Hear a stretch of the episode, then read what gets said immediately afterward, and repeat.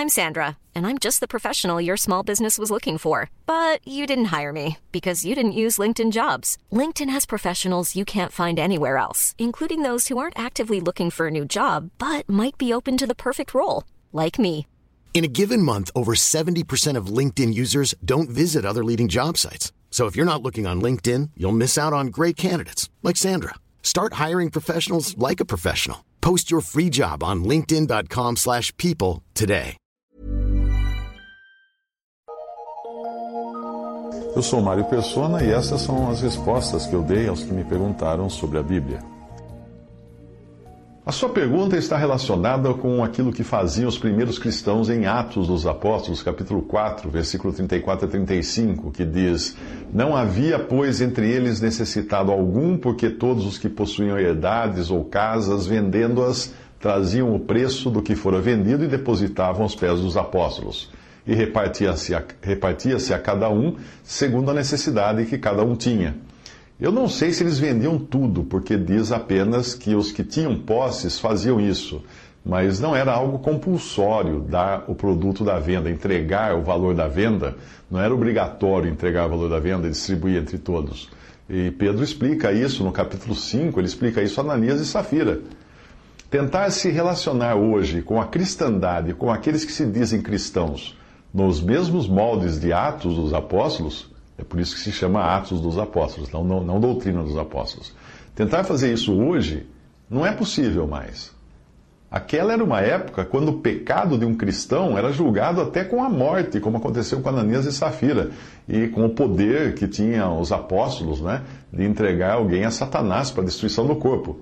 Mas se nós tentarmos viver hoje como viviam os primeiros cristãos, especialmente numa sociedade ocidental, onde todo mundo se diz cristão, nós seremos obrigados a fechar os olhos para os alertas da palavra de Deus sobre a progressão do mal no reino dos céus, que foi descrita nos evangelhos, quando fala do joio e do trigo, da massa toda levedada, ou seja, toda contaminada, da grande árvore com pássaros de todas as espécies nos seus galhos. Não é possível hoje julgar as coisas sem levar em conta que nós estamos nos últimos dias descritos por Paulo em 2 Timóteo que foi também a última carta de Paulo antes de morrer. A cristandade na qual nós, entre a qual nós vivemos hoje é aquela descrita em 2 Timóteo 3.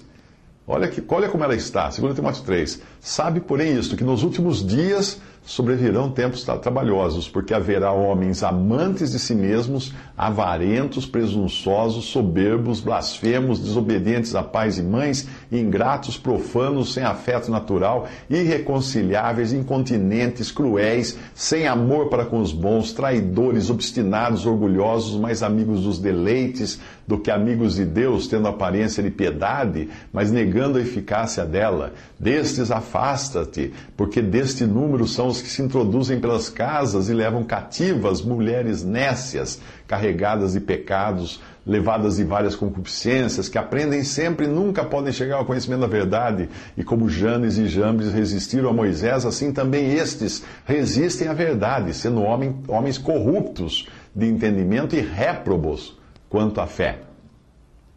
Paulo escreve isso em continuidade ao que escreveu no capítulo 2, quando exortou Timóteo a se apartar daqueles que tinham alguma má doutrina ou que ou eram vasos de desonra. Agora, a condição da cristandade nos últimos dias é essa aí que ele descreve no, no capítulo 3.